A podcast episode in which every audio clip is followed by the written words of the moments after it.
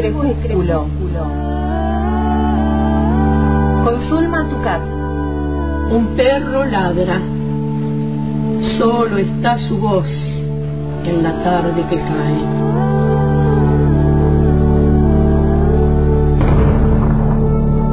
Soy el solitario que escucha sus ladridos en el poniente. El crepúsculo.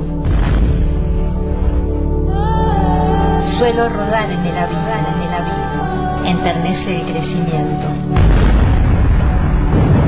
Del habla, del habla, está hecho el vuelo.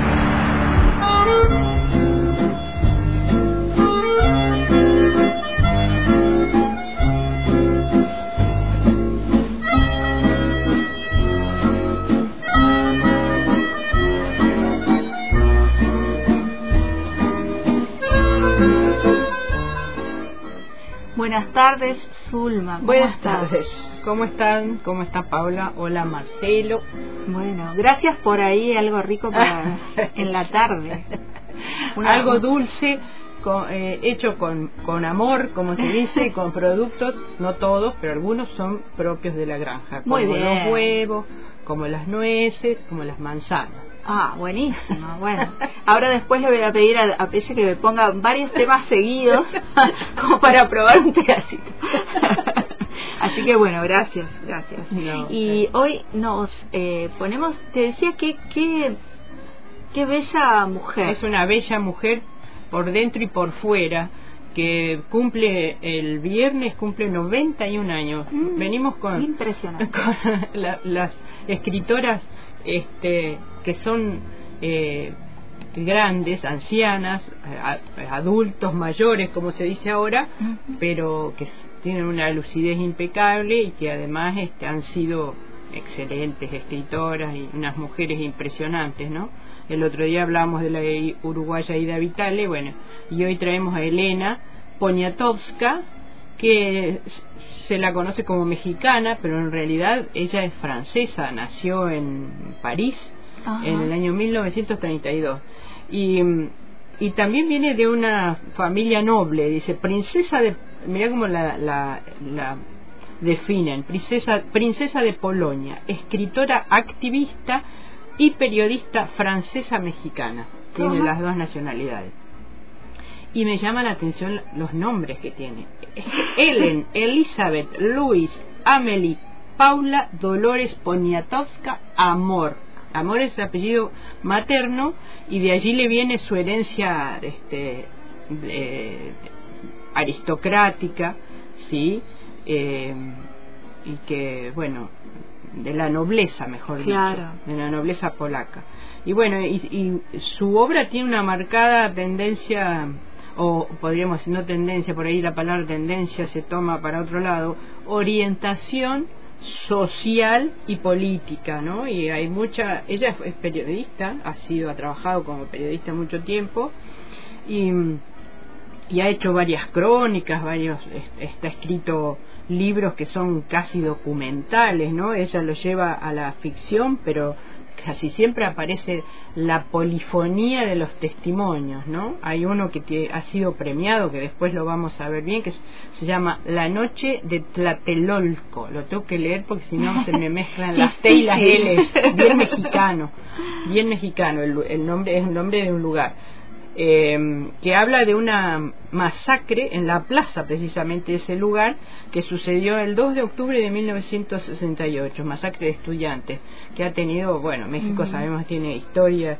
en este tipo de, de, de grave de, no no son accidentes de terribles hechos que suceden que, que matan masacran desaparecen jóvenes a estudiantes y sobre todo mujeres bueno, y como mm, ya, ya alguna vez hemos, hemos, hablado de, pero hay tanto material para hablar de, de Elena, eh, también hemos dicho que eh, le dieron el premio Cervantes en el año 2013, una, una, de las pocas mujeres que lo ha recibido, ¿no? En el año 2013. Ahora como que ya van, las mujeres van accediendo más fácil a ese, a ese podio, por decirlo de alguna manera. Y con la ayuda de Pelle vamos a escuchar dos audios seguiditos que hablan sobre su, su infancia, su origen y de su trabajo como periodista. Nosotros, mi hermana Kitsia y yo, vivimos con nuestros abuelos. Vivíamos con André Poniatowski, mi abuelo, que además eh, fue escritor, y con mi abuela que se llama Elizabeth Sperry, que era la abuela más linda y más clásica del mundo y más buena, que hablaba mal francés porque era norteamericana, era de, de California. Estamos hablando de antes de que te vinieras a México. Estamos hablando en... Nosotros llegamos a México en 1942. Mi hermana, este, mi madre y, y yo. ¿Y tú hablabas? Por Bilbao. Por Bilbao. Por, en un barco que vinieron muchísimos refugiados que se llama el Marqués de Comillas. Famoso Marqués de Comillas. ¿Y tú tienes recuerdos de ese viaje? Sí, recuerdo el mar, que me dijeron que no me podía tirar al mar ni caer en el mar, que veía yo el mar, esta, esa capa así, que brillaba de distinta manera. ¿Y tu madre era mexicana pero hablaban francés en tu casa? Mi madre era mexicana, pero mi madre era una mexicana que perdió sus haciendas. Mi madre nació en París y mi abuela, su madre, nació en París. Entonces eran totalmente, en el fondo, muy francesas. Venían a México de vez en cuando a las vacaciones, venían a las haciendas. Y, y de todos modos el español no había entrado en tu vida. No, para nada. ¿Tú leíste tus primeros libros en francés? Sí, todo en francés. ¿Y te acuerdas de aquellos libros en francés? ¿Eran en el barco, eran en París? ¿O todo el tiempo había libros? En el barco yo creo que era nada más el mar, pero en, en y ya llegando pues leí en leí en no pues seguí leyendo en francés porque fui a una escuela francesa al liceo francés todo en francés y en mi casa se hablaba francés e inglés y entre tus asombros por México debe haber estado tener que aprender un idioma ¿no? sí pero en la calle lo aprendí por eso tienes este oído tan afinado. Bueno no sé si tan afinado pero por eso digo un montón de equivocaciones. Así yo decía vide durante mucho tiempo dije vide en vez yo vi yo vide. Y decía todavía me cuesta trabajo decir bien ciudad siempre decía ciudad decía un montón de cosas chuecas y además tampoco sabía escribirlo. Don yo ponía acento todo lo que se on, on me llenaba calderón bueno me, calderón olvida. Decía todo ponía acento. Y ahí no sospechabas que ibas a agarrar la pluma un día o ya escribías cositas en lo no yo no escribía nada. Este yo quería cantar a mí me gustaba cantar en un cabaret y me dijeron que eso no sé que no era que no era propio. apropiado. Pero sí este no yo lo que tenía terror es no pasar de año eh, no entregar la tarea no ese tipo de cosas. O sea que eras muy bien portadita. Sí yo creo eh, yo creo que era una niña este que, que en el fondo quería que pues como dice García Márquez que, que él escribe para que todos los quieran yo ni siquiera era para que todos lo quieran pero yo ni siquiera eso por eso yo yo tenía mucho miedo de que no me quisieran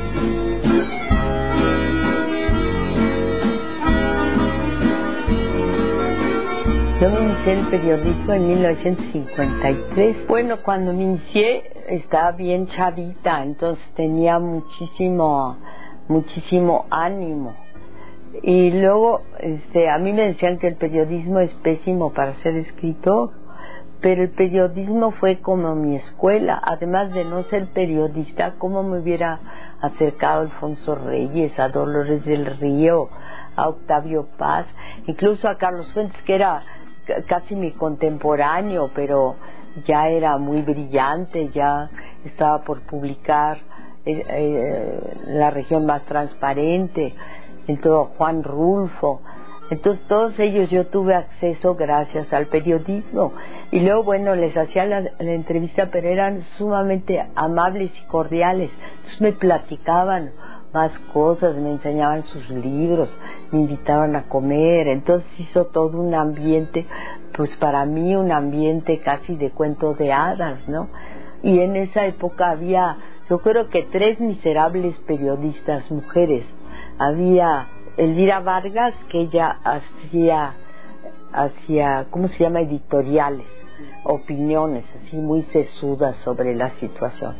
Luego, pero ella muy simpática, era una gran nadadora y fíjate que se, se estaba ahogando un guarura de Lázaro Cárdenas y ella se metió al mar y lo sacó, lo agarró así de, bueno, del pescuezo y se lo llevó a la orilla.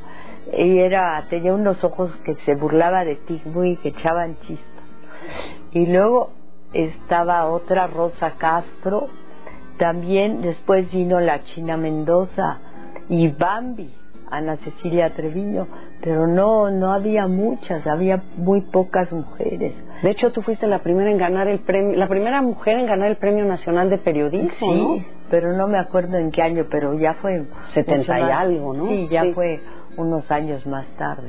Ya las mujeres las estaban siempre refundidas en sociales, tenían que hacer crónicas de bodas, de showers, que le decían chubascos, lluvia de regalos y de fiestas así. Pero, este, y sí, y no decían que una mujer podía. Yo nunca vi una mujer en la redacción.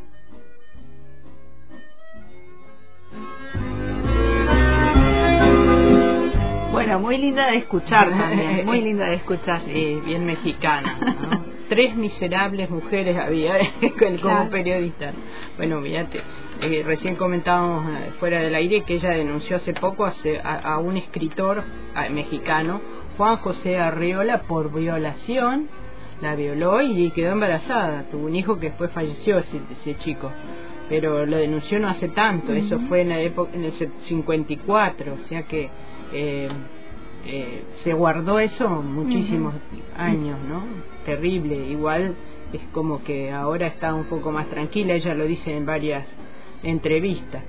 Eh, fue así como un, un, boom cuando lo dijo, ¿no? Nadie lo podía creer porque justamente Juan José Arreola, otro escritor mexicano importante. Bueno, y hay una variadísima eh, obra de, de Elena hay, inclusive hay este, literatura infantil, hay una colección de cuentos que se llama Lilus Kikus, que mm, eh, cuentas, eh, habla sobre el universo mágico infantil, ¿no? Y, se trata de una niña que usa su imaginación para vivir este, aventuras y uno de sus sueños era tener uñas de sol para poder eh, con las uñas iluminarse y leer a la noche. Me da la, la, magia de eso es impresionante. Bueno, después este, hay otra obra que se llama Hasta no verte, Jesús mío, eh, que está inspirado en la vida de Josefina Borges y em, la autora crea mm, a partir de esa imagen, de, ese, de esa persona, a una mujer que se llama Jesús Apalancares y mm, cuenta la vida de Josefina Borges que fue una mujer que sacrificó muchísimo en la luchando en la Revolución Mexicana y que fue muy pobre y que trabajaba en diferentes cosas, que era una empleada doméstica, había sido obrera y hasta medium, también se dedicó a, ese tipo de actividades. Y una obra que mencionábamos recién, antes de, de los audios, en la presentación de Elena, se llama La Noche de Tlatelolco, que eh, dice, hay un subtítulo que dice Testimonios de Historia Oral. Narra, como decíamos, la matanza estudiantil del 2 de octubre de 1968 en la Plaza Las Tres Culturas, también conocido, conocida como Conjunto Habitacional de Tlatelolco, y recopila una serie de testimonios de los eh, sobrevivientes, recoge el pensamiento y el sentimiento de personas que estuvieron a favor de, esa, de ese movimiento este, estudiantil, pero también en contra. Y estuvo mucho tiempo trabajando en esa recolección de, de, testimonios. Y hay una película, se llama la película Rojo Amanecer, que está basada precisamente eh, en estos hechos. Seguramente Estela Maris la debe haber visto.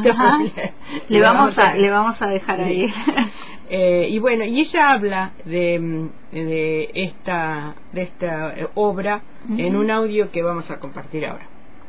Usted ha escrito muchos libros, pero yo me atrevería a decir, y si no corríjame, sino que uno de los libros que marcó su vida y su carrera como escritora, como periodista, ha sido La noche de Tlatelolco. ¿Qué la motivó a hacer ese libro? Bueno, tiene usted total razón, porque sí, sí puedo decir que hay un antes de Tlatelolco, un después, pero también para el país, también para los jóvenes, también para los estudiantes, también para la UNAM, es un parteaguas para todos nosotros. Pero yo creo que me motivó el hecho de, de siempre he estado en contacto con los jóvenes. Yo tenía un hermano de 21 años, Jan, Jan Poniatowski, que murió en diciembre, el 8 de diciembre de 1968, en un accidente automovilístico. Entonces, eso fue cuando yo estaba escribiendo el libro, entonces claro que reforzó mi pues reforzó mi intención, mi dolor por lo que había sucedido el 2 de octubre y luego bueno la amistad con los jóvenes que sigue hasta la fecha porque además su libro es se vuelve un referente porque no se había escrito nada eh, sobre eso y, con una investigación como la que como la que hizo usted. María Alicia Martínez Medrano me habló a las 8 de la noche y me dijo tienes que venir a Tlatelolco. Ahora mismo están zapatos tirados en el suelo hay sangre en las en los en las paredes están los elevadores perforados por tiros supongo que de ametralladora eh, esto aquí es el caos es una tragedia enorme pero yo no podía ir porque yo en ese momento tenía un bebé lo estaba amamantando a mi hijo Felipe. Entonces fui a la mañana siguiente entre una amamantada y otra a las cinco de la mañana y sí vi un paisaje después de la batalla tanques soldados, este, sí, sangre, los zapatos no habían quitado nada zapatos, vi todo lo que ella me había contado y además gente habían cortado el agua de toda la unidad, no tenían agua, mujeres con cubetas haciendo cola y un soldado que frente a una caseta estaba hablando y decía, pásame el niño, pásame al niño, quién sabe cuánto tiempo nos vayan a tener aquí, yo quiero ir al niño. Entonces eso también me dio a mí como la idea de que los soldados también después negro.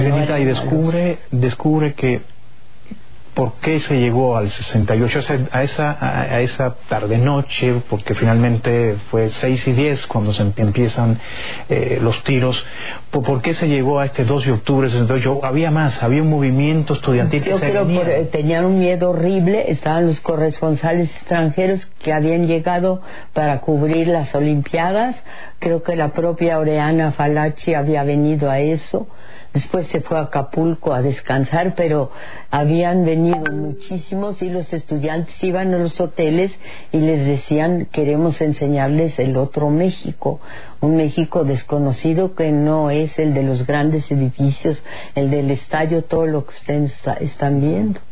Y entonces yo creo que también el gobierno ya, Gustavo Díaz Ordaz ya estaba enojadísimo con los estudiantes, dijo que les tendía la mano y le dijeron que les, le hicieran la prueba de la parafina, la mano tendida.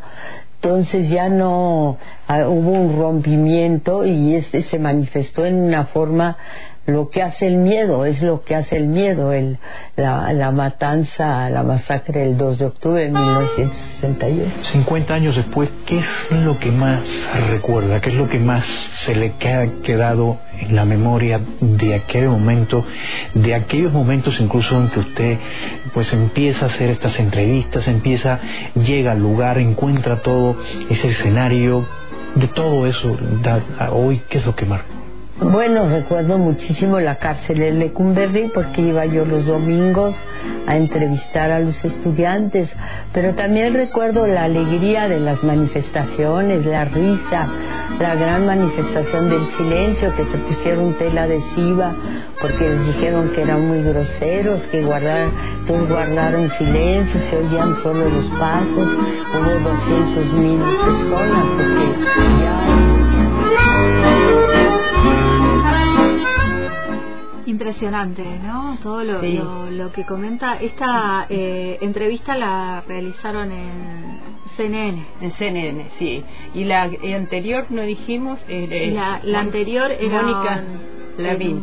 Mónica Lavín. También era. Eh, palabra de autor se llama el programa. Es muy interesante porque pues, se puede buscar y, y escuchar todo. Bueno, y además, ella como siempre rescata de todo lo, positivo, es, positiva, tiene esa, esa cuestión esperanzadora, ¿no?